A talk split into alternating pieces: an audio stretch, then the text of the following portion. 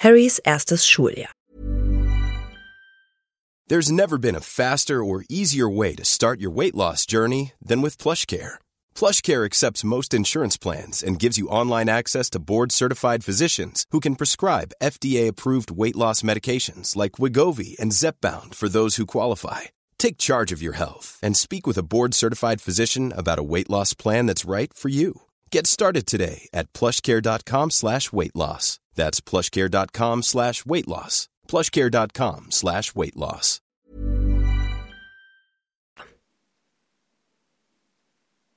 Am 1. September 1991 wird Harry von den Dursleys am Bahnhof King's Cross abgesetzt. Vernon hilft Harry, seine Sachen auf die Bahnsteige zu schieben und lacht darüber, dass es den Bahnsteig 9 Viertel gar nicht gibt. Die Familie fährt dann davon und lässt Harry allein auf dem belebten Bahnhof zurück. Es sind nur noch zehn Minuten bis zur Abfahrt des Zuges. Er belauscht eine rothaarige Familie, die sich darüber beschwert, dass der Bahnhof voller Muggel ist. Dann bemerkt er, dass sie eine Eule dabei haben. Harry beobachtet, wie die älteren Jungen auf magische Weise eine Barriere zwischen den Bahnsteigen 9 und 10 passieren. Er unterbricht die Familie nervös und wird von ihrem jüngsten Sohn Ron vorgestellt, der ebenfalls sein erstes Schuljahr beginnt. Molly, Rons Mutter, gibt ihm freundlicherweise Anweisungen, wie er den Bahnsteig betreten kann. Harry rennt schnell durch die Absperrung und kommt auf dem Bahnsteig an, wo er zum ersten Mal den Hogwarts Express sieht. Da die meisten Abteile voll sind, schiebt Harry seine Sachen bis ans Ende des Zuges und kann mit ein wenig Hilfe seine Sachen an Bord bringen. Während sie ihm helfen, bemerken die Zwillinge seine Narbe und erkennen ihn. Der Zug fährt ab und Ron fragt, ob er sich neben Harry setzen dürfe. Als die Wagenhexe gegen halb eins vorbeikommt, kauft Harry einige der Leckereien aus dem Wagen und teilt sie mit Ron. Neville Longbottom kommt bald vorbei und sucht nach seiner verlorenen Kröte Trevor. Während Ron versucht, seine Ratte Kretze mit einem Zauberspruch zu verwandeln, unterbricht Hermine Granger ihn und stellt sich vor. Als sie Harrys Namen erfährt, teilt sie ihm mit, dass er in mehreren Büchern über die magische Geschichte vorkommt. Während sie darüber spekulierten, in welches Haus sie sortiert werden, unterbricht sie Draco Malfoy und beleidigt Rons Familie. Obwohl Draco versucht, sich einzuschmeicheln, weigert sich Harry, ihm die Hand zu geben. Später erklärt Ron Harry, dass sein Vater glaube, die Familie Malfoy stehe auf Voldemorts Seite. Während der Zuordnungszeremonie ist Harry besonders aufgeregt, da er das Gefühl hat, dass keines der Häuser, wie sie im Lied des Hutes beschrieben werden, zu ihm passe. Harry bemerkt, dass Draco Malfoy sofort in Slytherin eingeteilt wird und erinnert sich an das, was Hagrid und Ron ihm über den Ruf Slytherins, dunkle Zauberer hervorzubringen, erzählt hatten. Als Harry den Hut aufsetzt, sagt dieser ihm, dass er sich in Slytherin gut machen würde.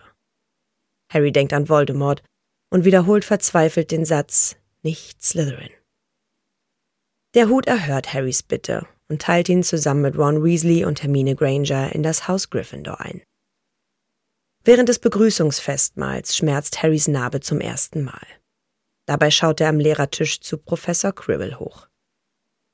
Später erfährt Harry, dass Lord Voldemort in Quirrells Körper wohnt. Jedes Mal, wenn Voldemort in der Nähe ist, schmerzt Harrys Narbe.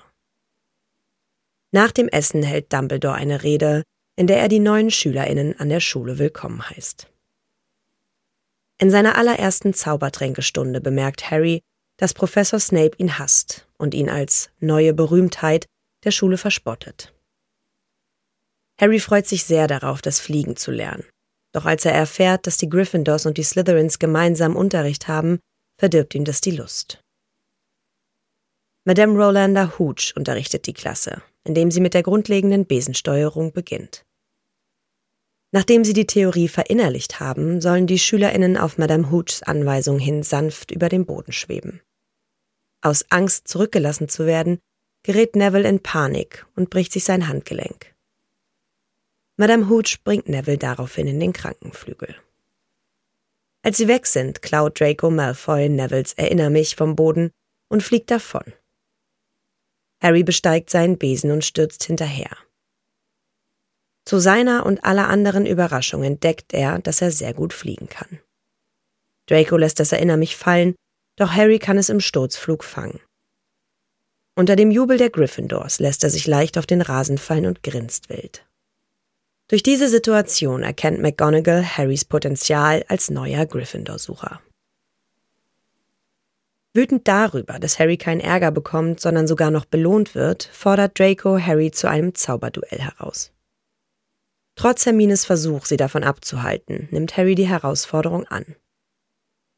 Gemeinsam mit Neville verlässt das Trio den Gryffindor-Turm und geht nachts in den Trophäensaal. Malfoy ist jedoch nirgends zu finden. Bald erkennen sie, dass Malfoy sie reingelegt hatte. Auf der Flucht rennen die vier bis zum Ende eines Korridors, wo sie von einer verschlossenen Tür aufgehalten werden. Hermine öffnet sie mit einem Zauber. Dort treffen sie auf einen riesigen, dreiköpfigen Hund, der eine Falltür bewacht. Während des Festes zu Halloween müssen Harry, Ron und Hermine einen Troll im Badezimmer bekämpfen. Während dieses Ereignisses werden die drei unzertrennliche Freunde. Zur Zeit seines ersten Quidditch-Spiels gegen Slytherin bemerkt Harry, dass Snape so hinkt, als sei sein Bein verletzt. Harry hat den Verdacht, dass der Meister der Zaubertränke hinter dem her ist, was Fluffy bewacht. Harry hat wenig Zeit, über Snapes Verletzung nachzudenken, denn schon am nächsten Morgen beginnt das erste Quidditch-Spiel. Harrys erster Versuch, den Schnatz zu fangen, wird vereitelt, als der Sucher von Slytherin ihm einen Schlag versetzt. Kurz darauf beginnt Harrys Besen unkontrolliert zu ruckeln, als wolle er ihn aus dem Sattel heben. Das Ruckeln wird von Sekunde zu Sekunde heftiger, bis Harry schließlich nur noch mit einer Hand am Besen hängt. Hermine, die ihren Blick von Harry abwendet und die Tribüne absucht, stellt fest, dass Snape Harry unverwandt anstarrt und ununterbrochen vor sich hin murmelte. Hermine nutzt die Tatsache, dass nun alle Aufmerksamkeit auf Harry gerichtet ist, und rennt um das ganze Stadion herum. Dabei stößt sie Professor Cribble um und landet hinter Snape. Sie zündet Snapes Robe mit hellblauen Flämmchen an. Harry kann daraufhin seinen Besen wieder kontrollieren. Die ZuschauerInnen sehen verwirrt zu, wie Harry nach einem Sturzflug zu Boden stürzt und sich die Hand vor den Mund hält. Harry hatte den Schnatz mit dem Mund gefangen. Der ungewöhnliche Fang beendet das Spiel und führt zum Sieg von Gryffindor. Als Harry, Ron und Hermine mehr über den dreiköpfigen Hund erfahren wollen, fragen sie Hagrid, der zugibt, dass der Hund ihm gehört. Der Hund bewache ein Geheimnis, das nur Albus Dumbledore und ein Mann namens Nicholas Flamel etwas angehe. Am Weihnachtstag wachen Harry und Ron auf und finden einen Haufen Geschenke am Fußende ihrer Betten. Am unteren Ende des Stapels findet Harry ein Päckchen mit einem Unsichtbarkeitsumhang und einem anonymen Zettel, auf dem steht, dass der Umhang einst seinem Vater gehörte.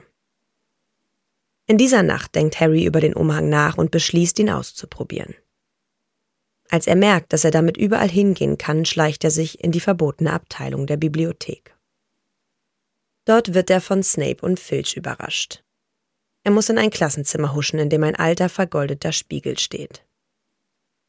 Als Harry vor den Spiegel tritt, sieht er eine große Menschenmenge hinter sich stehen. Erschrocken dreht sich Harry um, aber sieht dort niemanden. Als er sich wieder dem Spiegel zuwendet und genauer hinsieht, stellt er fest, dass der Mann und die Frau vorne auf seltsame Weise wie er aussehen. Harry sieht seine Familie zum ersten Mal in seinem Leben. Beim Quidditch-Spiel Hufflepuff gegen Gryffindor steigt die Spannung in der Schule. Gryffindor hat es seit sieben Jahren nicht mehr geschafft, Slytherin im Quidditch Cup zu besiegen. Harry, Hermine, Neville und Malfoy müssen während ihres ersten Schuljahres nachsitzen und mit Hagrid in den verbotenen Wald. Dort zeigt Hagrid ihnen eine Lache mit Einhornblut auf dem Boden. Auf der Suche nach dem Einhorn trennen sie sich. Hagrid nimmt Harry und Hermine mit, während Neville und Malfoy mit Fang losziehen. Nachdem Malfoy Neville so erschreckt, dass er rote Funken sprüht, schickt Hagrid Harry mit Malfoy los. Sie kommen zu einer Lichtung und finden das Einhorn tot auf dem Boden liegen. Während sie es beobachten, taucht eine Kapuzengestalt aus dem Gebüsch auf und beginnt das Blut des Einhorns zu trinken. Malfoy schreit auf und rennt mit Fang davon, während Harry, halb geblendet von den Schmerzen vor der anrückenden Gestalt, davonstolpert. Harry wird von Firenze, einem Palomino-Zentauren, gerettet, der es Harry erlaubt, auf seinem Rücken aus dem Wald zu reiten. Firenze erzählt Harry von den Eigenschaften des Einhornblutes. Harry erkennt daraufhin, dass es nur eine Person geben kann, die so verzweifelt ist, ein Einhorn zu töten. Lord Voldemort. Hagrid verrät während eines Treffens mit Ron, Hermine und Harry versehentlich, dass Fluffy bei Musik einschläft. Da sie nun überzeugt sind, dass Snape alle Informationen hat, die er braucht, um an Fluffy vorbeizukommen, beschließen sie, zu Professor Dumbledore zu gehen und ihm ihren Verdacht mitzuteilen. Als sie durch die Eingangshalle gehen, werden sie von Professor McGonagall aufgehalten und sie beschließen ihr zu erzählen, was sie herausgefunden hatten. McGonagall beharrt darauf, dass niemand den Stein stehlen könne und teilte ihnen mit, dass Dumbledore den Tag über in London sei. Als sich das Trio in dieser Nacht auf den Weg macht, um Snape aufzuhalten, werden sie von Neville Longbottom aufgehalten, der glaubt, dass sie sich wieder einmal grundlos davonschleichen würden. Er befürchtet, dass sie noch mehr Punkte für Gryffindor verlieren würden. In ihrer Verzweiflung legt Hermine Neville lahm. Als sie den Korridor im dritten Stock erreichen, finden sie Fluffy wach vor. Neben seinen Füßen liegt aber eine Harfe. Harry erinnert sich daran, was Hagrid ihnen gesagt hatte, und beginnt eine Holzflöte zu blasen. Schon bei den ersten Tönen fallen Fluffy die Augen zu und er schläft schnell ein. Als sie durch die Falltür springen, finden sie sich im Zimmer von Professor Sprout wieder. Es ist mit der Teufelsschlange gefüllt, die sie fast erstickt. Im nächsten Raum, dem von Professor Flitwick, gibt es einen Haufen fliegender Schlüssel und einige Besenstiele. Harry findet den richtigen Schlüssel, fängt ihn ein und schließt damit die nächste Tür auf. Der folgende Raum ist der von Professor McGonagall und enthält ein großes Schachbrett für eine Partie Zaubererschach. Ron gewinnt das Spiel, muss sich aber opfern. Harry und Hermine gehen weiter in den nächsten Raum, wo sie einen bewusstlosen Troll vorfinden. Es ist Professor Quirrells Zimmer. Schließlich betreten sie das Zimmer von Professor Snape und finden sieben Tränke und ein Logikrätsel. Hermine löst das Rätsel und trinkt auf Harrys Drängen den Zaubertrank, der sie zurückgehen lässt, damit sie Ron retten kann.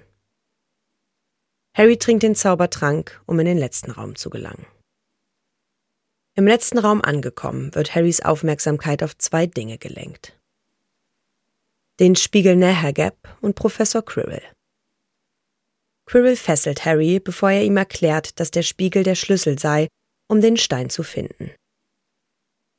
In seiner Verzweiflung, ihn vom Spiegel abzulenken, befragt Harry Quirrell, der ihm offenbart, dass er Lord Voldemort dient und dass Snape Harry zwar hasse, er aber nie seinen Tod wollte.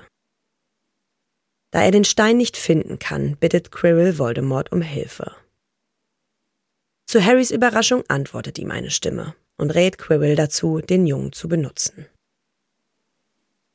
Als Harry selbst in den Spiegel schaut, sieht er, wie sein Spiegelbild den Stein aus seiner Tasche zieht und ihn wieder einsteckt. Er spürt daraufhin, wie der echte Stein in seine echte Tasche fällt. Er erzählt Quirrell, dass er sieht, wie er den Hauspokal gewinnt. Aber Voldemort informiert Quirrell, dass Harry lügt. Er befiehlt ihm, selbst mit dem Jungen zu sprechen. Quirrell wickelt seinen Turban ab und dreht Harry den Rücken zu. Aus Quirrells Hinterkopf ragt Voldemort hervor und verlangt, dass Harry ihm den Stein gebe.